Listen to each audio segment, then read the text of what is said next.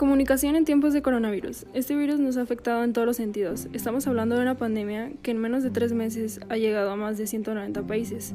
El virus está matando, está rompiendo la estabilidad y también está transformando radicalmente las rutinas de las personas y organizaciones.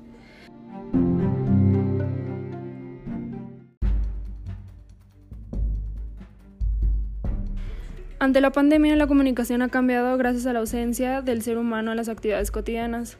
Todas las familias están resguardándose en sus casas y salen únicamente para realizar actividades necesarias como ir al supermercado o a la farmacia.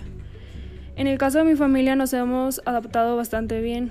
Nuestra comunicación interna es muy eficaz. Utilizamos la comunicación verbal teniendo reuniones con mis padres y hermanos. En estas reuniones nos repartimos deberes de la casa y trabajamos como un equipo.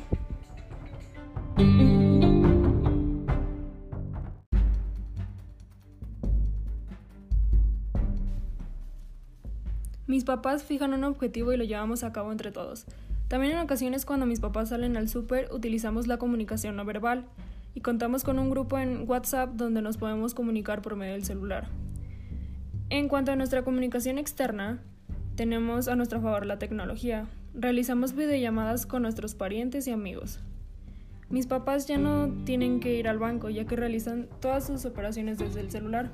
Mis hermanos y yo estamos tomando clases en línea para poder finalizar nuestro curso. También utilizamos apps para pedir comida a domicilio.